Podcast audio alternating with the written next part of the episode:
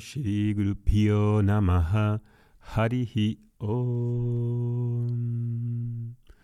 Muy buenos días a todos, Namaste. Hoy vamos a comenzar una serie nueva acerca de la práctica de yoga. Al igual que hice en el curso anterior de meditación, donde vimos que en realidad hay muchos conceptos errados de la meditación y que muchas personas creen que la meditación equivale a relajarse, a una técnica de relajación, y pocos conocen el estado meditativo y lo que ello implica, y todas esas fases que vimos, en ese curso y que por lo que habéis dicho os despertó un gran interés, voy a hacer algo parecido con la práctica de yoga, porque sucede tres cuartas partes de lo mismo. Hay una serie de conceptos, de ilusiones, que tienen que ver con la práctica de yoga. En general también eh, se equipara que una práctica de yoga es para relajarse y sentirse bien, cuando el verdadero sentido de yoga no es eso. No es eso, además, claramente. Y no porque el beneficio de sentirme bien, de relajarme, sea algo que voy a despreciar, ni mucho menos. Pero hace falta entender que ese no es el propósito del yoga, para empezar. Y no voy a entrar en la profundidad del yoga porque para eso están las clases de Vedanta, las clases de los Yoga Sutras, en los que hay en profundidad, y no en un podcast que es algo más corto y más superficial, pues no, no se puede hacer y no voy a hacerlo. En primer lugar, quiero que sepas que esta cuestión, ¿no? ¿Para qué practicas yoga? Porque muchos de vosotros practicáis yoga. ¿Es para relajarse? ¿Eso es todo lo que da? ¿En qué consiste la práctica de yoga, no? Porque los que practicáis, pues conocéis las posturas, las asanas, y, no solamente asanas, sino también toda esa tecnología que existe de mudras, de pranayamas, de crillas, de bandas. Hay muchas cosas, no solamente son asanas. Pero estoy seguro y, me, apostaría a que la mayoría de personas que practicáis asana, incluidos profesores, no conocéis en suficiente detalle y profundidad muchos de esos aspectos básicos de la práctica de asana. Empezando con el aspecto técnico.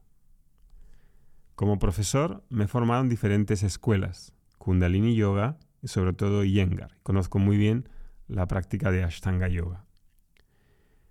Como profesor he visto durante muchos años que incluso profesores que venían a las clases y los alumnos que llegan no conocen bien la técnica, no tienen una base técnica que sea sólida. En realidad solo una minoría conoce aspectos técnicos precisos. Y mañana, en este podcast, voy a comentar un par de fotos que he tomado. Acabo de buscar un par de fotos de asanas en Google me he bajado dos y les voy a comparar para que veáis, solamente viéndolo en la postura, qué errores cometen las personas en esas dos posturas. Creo que va a ser muy interesante. Para eso tendréis que tener, estar eh, conectados en Telegram, porque en Spotify y en otras plataformas no permite poner fotos. Entonces mañana voy a hacer ese experimento. Cuando no hay una técnica adecuada, en las posturas, en los pranayamas, en los bandas, en los mudras, cuando no hay técnica, es muy difícil que la mente pueda absorberse. Porque si no, ¿dónde se absorbe para empezar utilizando el cuerpo? Si yo digo, vamos a hacer trikonasana, la postura del trico, ángulo, asana, asana, la postura del triángulo y digo, inspira, expira, baja abajo y coge el tobillo. Cuando haces la postura, la mente pues baja, inspira, expira, baja abajo y toma el tobillo. en esa técnica tan mala, ¿dónde la mente puede enfocarse? Si no hay materia, técnica, donde enfocarse. Puedo bajar a esa postura, y la bajar es una cosa, permanecerse en la postura es otra cosa, y empezar a contemplar en la postura es la fase final en la que me quedo un rato. Pero si yo solamente digo inspiro, expira, baja y coge el tobillo, realmente la técnica es tan mala, tan insuficiente, tan poco precisa, que ahí no puedo derivar muchos beneficios simplemente materiales. No puedo progresar, no puedo enfocarme, no puedo absorberme en la postura. Eso es un aspecto. Aspecto técnico, me atrevería a decir que el 80-90% de los practicantes de yoga no tienen una base sólida y tiene una, esto tiene una resolución muy sencilla, aprender la técnica. Aprender la técnica. Es muy sencillo, fácil de entender. Pero también para derivar beneficios no solo materiales asociados a la fisiología, asociados a los beneficios que vienen en el cuerpo, al cuerpo, también hay beneficios psicológicos y, espirituales. Porque si practico con el fin de relajarme,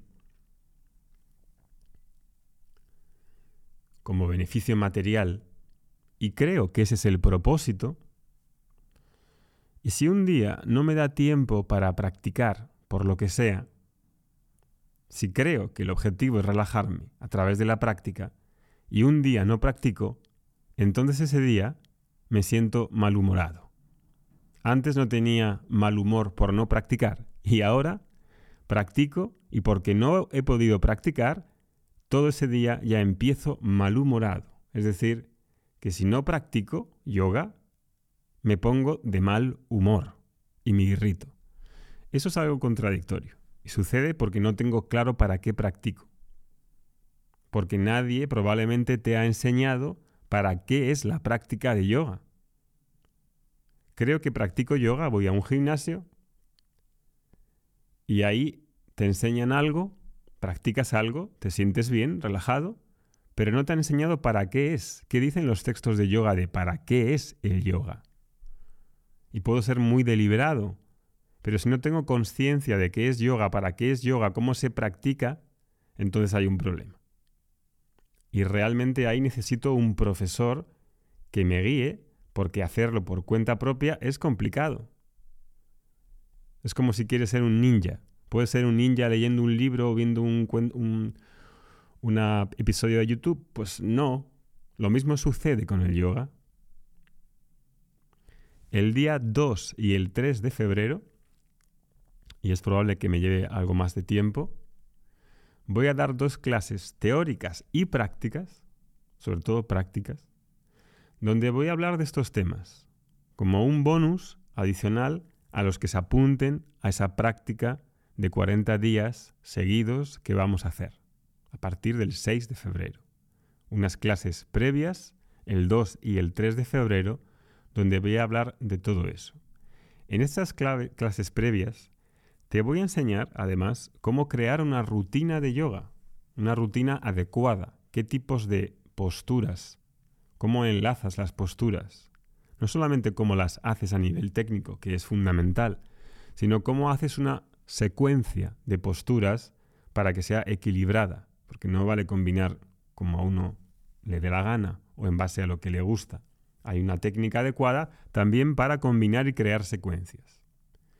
Si eso no lo tengo claro, no estoy derivando los beneficios materiales mínimos que puedes tener a través de una práctica de yoga, y menos los mentales o los espirituales. Y saber eso no es poco.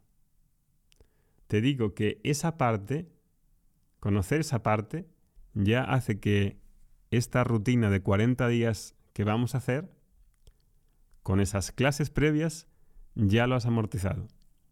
Ya están más, más que pagadas. Te voy a mostrar en esas clases y corregir los errores que haces. Voy a mostrar los errores más típicos de los que vengáis en directo. Tomaré a alguien de ejemplo, varias personas de ejemplo, y ahí voy a mostrar, no por criticar a nadie, más, más lejos de lo contrario, pero para que se vea que la mayoría hacen ese, ese error, esos errores. Y que si no los tienes en cuenta, en posturas como Tadasana, Trikonasana, Parsvakonasana, Virabharasana 1, incluso Savasana, si no se hace eso, es probable que te pierdas muchos beneficios, es probable que te hagas daño, es probable que estés haciendo y no sientas nada y digas, me han hablado un montón de yoga y sus beneficios, pero yo no noto tanto. Claro, normal, si no hay una técnica sólida, como va a haber efectos. Esto no es una cuestión de imaginar, es muy, muy tangible. Y diría más, que los que habéis hecho el curso de meditación, que habéis sido muchos, casi 800 personas que se apuntaron a este curso de meditación, tuvo éxito en ese sentido, hay mucho interés en la meditación, yo os diría que la práctica bien hecha de asana es más potente que la meditación, porque también se hace meditación en el asana. Cuando se hace, claro, no de cualquier manera y no la de la noche a la mañana, ni mucho menos. No es que sea exactamente igual, la meditación sentada, como hemos visto, es una cosa, esto es otra cosa, pero diría que para las personas prácticas, realistas, que están en la tierra, que tienen familias, que tienen trabajo, que tienen que solucionar muchos problemas, la práctica de asana nos va a ayudar siempre más que la meditación. Eso lo tengo claro, clarísimo. Llevo practicando yoga asana con varias escuelas, especialmente yoga yengar, y esa práctica nunca la he abandonado, nunca. Sin embargo, meditación, pues no practico siempre meditación. Me parece más, más básico asana, más práctico. Me parece más de, de pragmático asana.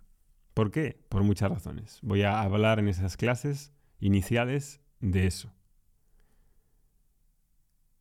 Y eso, esta práctica empezando desde el cuerpo, porque el cuerpo es la herramienta, el instrumento en el que vivimos y tenemos. Y no lo puedo despreciar. No lo debería despreciar. No pienso que, no puedo pensar que eso es de segunda clase y que la meditación es de, es de primer nivel. Ni hablar, eso no es así. Y os voy a contar que el yoga no es físico. No hay un yoga físico. Claro que utilizo el cuerpo, pero no es físico. Ni hay un yoga mental, y menos un yoga espiritual. Lo voy a contar en esas clases. Abajo te dejo el enlace. Puedes ir a la página, leer lo que hemos puesto ahí, que es muy interesante, y apuntarte. Comenzamos la primera semana de febrero. Que tengáis un buen día. Seguimos mañana. Om Shanti Shanti Shanti.